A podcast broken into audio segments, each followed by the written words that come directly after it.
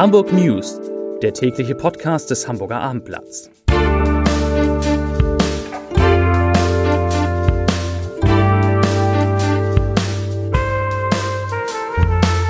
Moin, mein Name ist Lars Heider und heute geht es um einen 14 Jahre alten Jungen, der die Hamburger Polizei in Alarmbereitschaft versetzt. Weitere Themen, die Zahl der Hochzeiten in Hamburg sinkt auf der Alster wird gegen die Flüchtlingspolitik in Deutschland protestiert und es wird, es ist wirklich richtig heiß. Dazu gleich mehr. Zunächst aber wie immer die Top 3, die drei meistgelesenen Themen und Texte auf abendblatt.de. Auf Platz 3 tödlicher Arbeitsunfall, Mann von Stahlträger erschlagen. Auf Platz 2 Unwettergefahr in Hamburg nach tropischer Nacht. Und auf Platz 1 Tickende Zeitbombe, Fall eines 14-Jährigen empört die Politik. Das waren, das sind die Top 3 auf abendblatt.de. Ein 14-Jähriger gilt bei den Sicherheitsbehörden aktuell als gefährlichste Person in Hamburg. Der Jugendliche war erst vor wenigen Tagen aus der Untersuchungshaft entlassen worden. Er war von dem Vorwurf freigesprochen worden, im vergangenen Jahr ein versuchtes Tötungsdelikt an einem Gleichaltrigen begangen zu haben.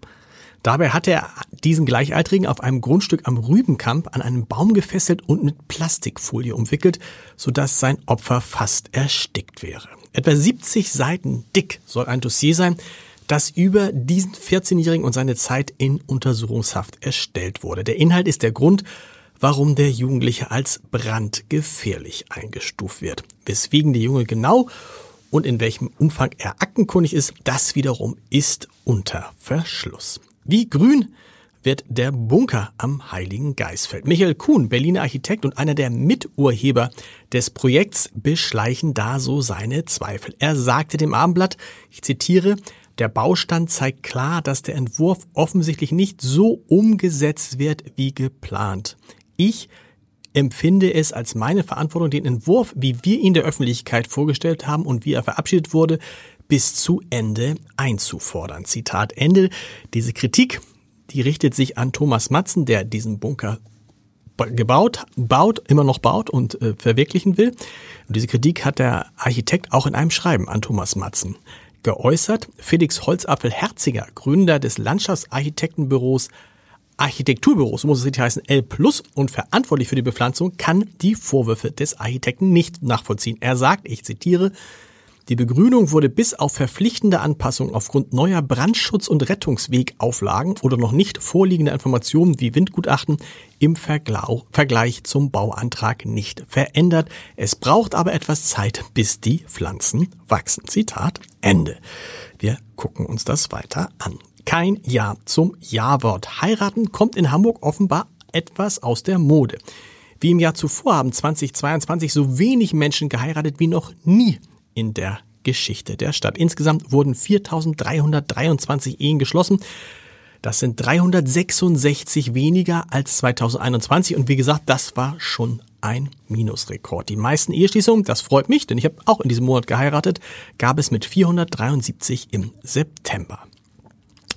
Wo geheiratet wird, da wird auch geschieden. Auch hier sind die Zahlen immerhin im Vergleich zum Vorjahr zurückgegangen. 3132 Paare zogen 2022 einen Schlussstrich unter ihre Ehe.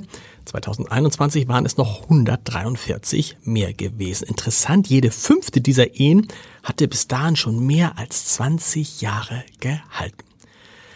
Greenpeace weitet den politischen Kampf aus. Vor dem morgigen Weltflüchtlingstag haben Aktivisten von Greenpeace und Fridays for Future auf die Lage von Klimaflüchtlingen aufgemacht, aufmerksam gemacht, so muss es heißen. Mit rund 50 Kajaks und Kanus bereiteten sie sich auf der Binnenalster mit einem schwimmenden Banner mit der Aufschrift Klimakrise ist Fluchtgrund aus. Die Industrieländer hätten die Klimakrise hauptsächlich historisch verursacht, sagte Fawad Durani von Greenpeace. Sie sollten nun auch die Betroffenen unterstützen.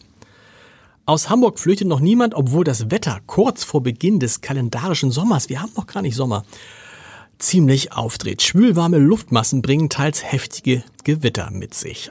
Am Samstagabend fluteten während eines Unwetters im Westen Wassermassen den Elbtunnel, der daraufhin gesperrt werden musste. Diese Wetterlage setzt sich in dieser Woche fort. Es wird bis zu 30 Grad heiß. Sehr, sehr heiß.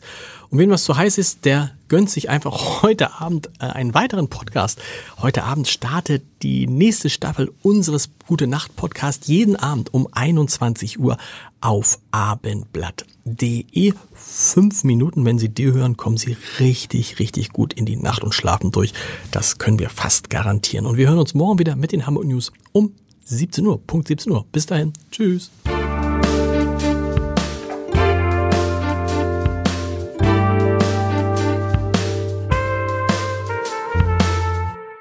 Weitere Podcasts vom Hamburger Abendblatt finden Sie auf abendblatt.de slash podcast.